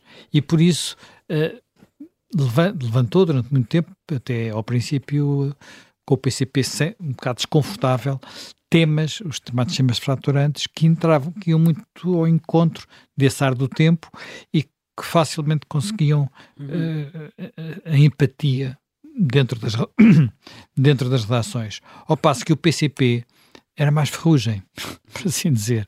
E, portanto, representava até inclusivamente setores sociais e pessoas que viviam em sítios diferentes. Isto parece que é um detalhe, mas não é. Eh, se eu, eh, como classe social, eh, me, encontrar, encontrar com certas pessoas, naturalmente que trago isto, isto temos de ter consciência disto, trago isto para dentro, para o meu trabalho, e se o meu trabalho for dentro de uma redação, trago isso para dentro de uma redação. E, e sociologicamente havia essa proximidade que não havia tanto com os militantes do, do, do, do PCP, porque até sociologicamente estavam noutros, noutros, viviam noutros locais, frequentavam outros meios, eh, tinham outras militâncias. E, portanto, eh, era mais difícil. O PCP podia fazer uma. juntar eh, 50 mil pessoas em Lisboa e tinha uma nota de rodapé. O Bloco fazia uma coisa ativista para uma causa modernaça e abria os telejornais. Eu estou a exagerar um bocadinho, mas é quase isto que eu estou a dizer. Eh, agora, eu diria que houve, há, há um leitor que chamou a atenção, houve alguma condescendência com as questões do, do, do, Jerónimo e aqueles problemas, do Jerónimo não, do, Bernardino. do Bernardino em, em Loures. Eh, talvez tenha havido. Eh, não houve, aqui no Observador não houve, e à conta de não ter havido aqui no Observador, tivemos muitos problemas com o PCP, porque depois o PCP também era nisso muito duro, não é? Muito duro, porque tem aquela imagem de que, todo, que todos estes tipos de ataques são o tal, como dizia a Helena, anticomunismo primário.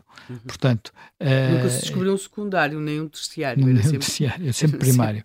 E eh, eu ainda há bocado, mais uma vez, estava, estava a ler, quando li aquele bocadinho daquela conclusão do Congresso, quer dizer, as decisões, eh, a discussão que houve interna no Partido Comunista sobre o, o rumo do Partido Comunista que houve, e houve pessoas que saíram, quer dizer, houve pessoas que tinham saído antes, né, em outras fases, mas estamos a falar daqueles que ficaram achando que podiam transformar, no- com o Carlos Carvalho, as pessoas como, por exemplo, o Luís Sá e outros, eram este- eh, o simples noticiar destes factos era- sempre foram vistos pelo PCP como campanhas anticomunistas. Porque é anticomunismo não ver o PCP como aquilo que ele acha que é um coletivo que pode ter algumas discussões internas, mas para, para cá para fora não passa nada. Tudo o que passar é anticomunismo. Portanto, eh, porque é, é isto, é Agora, ler o, o, digo- paredes com, com- paredes de vidro do Álvaro Cunhal, Agora- é isso que ele explica, ele explica que isso funciona assim. Aquilo que a Zita disse, há aqui uma referência, uma, uma questão que a Zita colocou, que eu penso que vai que é provável que venha a acontecer, que é a saída da líder da CGTP. Ela, de facto, tem tido um desempenho fraco e esse território, o território sindical, é agora eh, eh, o território em que o PCP está muito focado. É, o anúncio de entrada do Chega nessa área faz certamente soar ali vários alertas. E nós temos de nos preparar para um tipo de conflitualidade de rua que irá juntar, à semelhança da França, uh, uma, um, um, pessoas próximas do, do, Chega e pessoas próximas do PCP. Até porque aquilo que eles reivindicam do papel do Estado não é diferente. Não é então, diferente. o PCP, o, PC, o Chega anunciou este fim de semana que vai uh, agir judicialmente contra a privatização da TAP. Uma previdência cautelar uma providência cautelar para impedir a privatização da TAP. Quer dizer, quem é que poderia. Portanto, que outro não... partido faria isso senão o PCP? Portanto, nós vamos ter, penso eu, um tipo de conflitualidade de rua uh, muito, mais violenta, mais ruidosa e em que vamos ver juntos estes dois. Uh, estes dois extremos uhum. e sem discurso e, e aí muito centrados nas reivindicações, sem discurso político, sem, sem desprovidos da necessidade de dizerem como é que governariam, mas com um discurso muito forte de contestação. E, eu acho que vai, vai passar por aí. Esta referência da Zita uh, a que Isabel Camarinha poderá estar a prazo. Uh, a Zita, para lá, não, é, não é militante, é dirigente, não é? Uh, durante, para algumas pessoas, ela ainda foi a, poss a, a, a, possibilidade de, um, de suceder a Cunhal, não é? Uh, os estudantes falavam nisso. Logo, alguém conhece bem a casa. Uh, apesar de já ter saído lá muito E gostava de, gostava de, de ouvir depois de, de uhum. vos ouvir sobre aquilo que Zita Seabra disse sobre as razões que levaram a esta, a esta mudança. Mas temos mais um ouvinte em linha que vamos aproveitar ainda para ouvir nos minutos Vai. finais. O José Batista, uh, que liga da Península de Setúbal e que é reformado. Bom dia. Olá, Carla, bom dia. Bom dia Olha, o que tenho a dizer é o seguinte: qual é a utilidade deste partido político no mundo e em Portugal? Ouça, este partido, ou alguém deste partido, já se pronunciou contra a barbárie que está na Ucrânia? Por aqui, efetivamente, é o exemplo do que é estes bárbaros que efetivamente as pessoas ainda continuam a discutir a vida e a política e os objetivos desta gente. Esta gente é abjeta no mundo. São oriundos, efetivamente, dos maiores, ideologicamente, dos maiores assassinos do mundo e dos maiores ditadores. E a democracia dá-lhe a oportunidade deles, efetivamente, manifestarem a sua opinião e viverem, receberem o oxigênio que a atmosfera dá. Na minha opinião, esta gente não tem, efetivamente, sentido de existir. Basta efetivamente ouvir as opiniões que, quando eles são entrevistados pelas, pelas rádios, que nunca efetivamente condenam a barbárie que se está a passar na Ucrânia. São seres humanos que estão a ser martirizados, mortos, a serem destruídos, as crianças não têm direito a ser felizes, as pessoas estão a morrer com falta de tudo quanto existe para o ser humano e isto, este partido não é credível. Um bom dia e obrigado. Muito obrigada também, uh, José Batista, aqui a, recordar a posição que o PCP tem tomado em, uh, em relação à guerra na Ucrânia, à invasão, à invasão russa eh, na, na Ucrânia. Helena e, José Manuel, esta, esta ideia de que a Zita Seabra deixou aqui de que Jerónimo de Sousa poderá ter sido saneado, isto faz sentido? Bem, um, a Zita Seabra conhece o PCP melhor que qualquer um de nós, não é? Esteve lá dentro e consegue perceber, olhar, ler melhor do que nós aquela, aqueles, aqueles ritos faciais, não é? Portanto, aquelas, aqueles rostos. Eu não, eu não tenho, não tenho, quer dizer, não estou completamente seguro, se bem que é necessário ter algo, ter consciência de alguma coisa, é que há um órgão no PCP que assim é um órgão completamente sombra, uh, que foi o órgão para o qual eh, foi Álvaro Cunhal depois de sair da liderança, que é a Comissão Central de Controlo de Quadros, acho que é assim que se chama, onde estão os velhos dinossauros. Uh, e pode, pode ter sido, eu acho que esse órgão, até pela sua própria definição, o seu próprio nome, teve seguramente um papel determinante na escolha daquilo, desta sucessão. É, é, muito curioso ter-se. Não, não, me recordo numa, nunca de uma referência à ausência de unanimidade.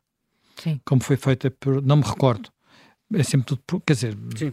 Uh, uh, sobretudo dentro do Comitê Central. Já aconteceu, não é? Já aconteceu a ausência de unanimidade, mas o PCP lidou sempre muito mal com isso. Lidou sempre com, mal com essa ausência de unanimidade que aconteceu em vários momentos do passado. Fazer, dizer isso agora, com a, esta naturalidade é, é, é, novo e não vejo que esteja muito de acordo com aquilo que é a maneira de estar dos membros da Comissão Central de Controlo de Quadros, que acho que é assim o nome dela. Desculpa interromper eu penso que não, não cometo inconfidência, até porque não, não vou de maneira nenhuma identificar a pessoa, mas uh, naqueles bastidores de, de, comentários de televisão, uh, ouvi de, de, boca de alguém do Partido Comunista Português, não propriamente irrelevante na, na, na estrutura, Uh, quando eu coloquei a questão, quer dizer, era evidente o estado de Jerónimo, quer dizer, que ele não estava a correr nada bem, e, e, a resposta que tive foi já devia ter sido feito. Sim, isto por parte de, de um dirigente do, do, do, PCP. Do PCP, já devia ter sido feito. Ou seja, quer dizer, aquilo só, diz, diz. esta Comissão Central é aquela onde estão os pesos pesados, onde estava nomeadamente quem estava antes no Conselho de Estado, uhum. onde estão nomes como Agostinho Lopes, como Albano Nunes, como, como Luís Araújo, tudo isto são nomes muito, muito pesados na história do, do, do PCP. E e seguramente que também passou por eles esta, esta, esta decisão. Agora, quer dizer, são pessoas que já não estão na atividade executiva, já não estão no dia a dia, estão, por assim dizer, reformados, mas estão... mantêm uma, uma influência dentro do partido. Quer Portanto, dizer, são uma espécie de senadores? São uma espécie de senadores, mas são senadores com poder ainda, não é? Foi a partir daqui que Álvaro Cunhal fez a campanha, digamos assim, porque foi uma campanha contra a direção do partido naqueles anos anteriores ao Congresso de, de 2000, era onde ele uhum. estava. Portanto, ele fez aquilo que, se fosse outro dirigente que não Obra Cunhal, seria considerado fracionismo, uhum. que é andar pelo país a fazer colóquios, a criticar a direção. Portanto, isto era promover uma fração, divisionismo, era assim que seria tratado. Como era Álvaro Cunhal, houve mais, mais, e como, estava, como acabaria por triunfar, nunca foi tratado como tal. Hum. Não creio que seja isso que esteja a passar agora, Sim. atenção. Eu acho que um, dizer, a declaração que, que aqui faz imensa falta não é dos dirigentes do Partido Comunista, na minha opinião. Eu acho que é a, a declaração de Isabel Camarinha, quer dizer, sobretudo da Inter, e perceber uh, o que é que se vai. Eu acho que nós temos de dar muito mais atenção à Inter.